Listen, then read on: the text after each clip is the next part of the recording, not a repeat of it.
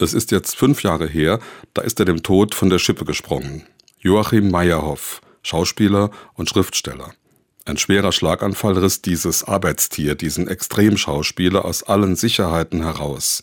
Dann kam eine schwere Depression, aus der er nur befreit wurde, weil er plötzlich einsah, ich hatte mir immer selbst auferlegt, wer ich zu sein hätte. Und jetzt ist er eben ein ganz anderer, lernt seine Kräfte einteilen, lebt maßvoller und dankbar.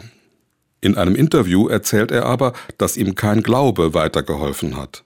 Nach einer Kindheit und Jugend mit großem Glaubensgefühl wurde später alles anders. Noch beim Tod seines mittleren Bruders konnte er ihm im Gebet nahe sein, wie er das nannte.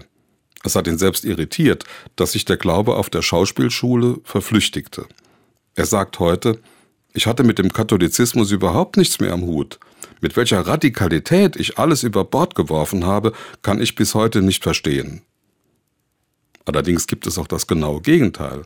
Ohne jede Vorwarnung spürt ein Mensch auf einmal, dass da jemand erfahrbar wird. Man kennt ihn nicht, aber man täuscht sich auch nicht. Verstehen kann das niemand.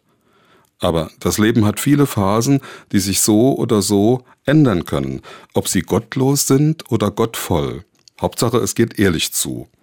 Bei Meyerhoff wurde aus einem Ja ein radikales Nein. Es kann aber auch umgekehrt passieren.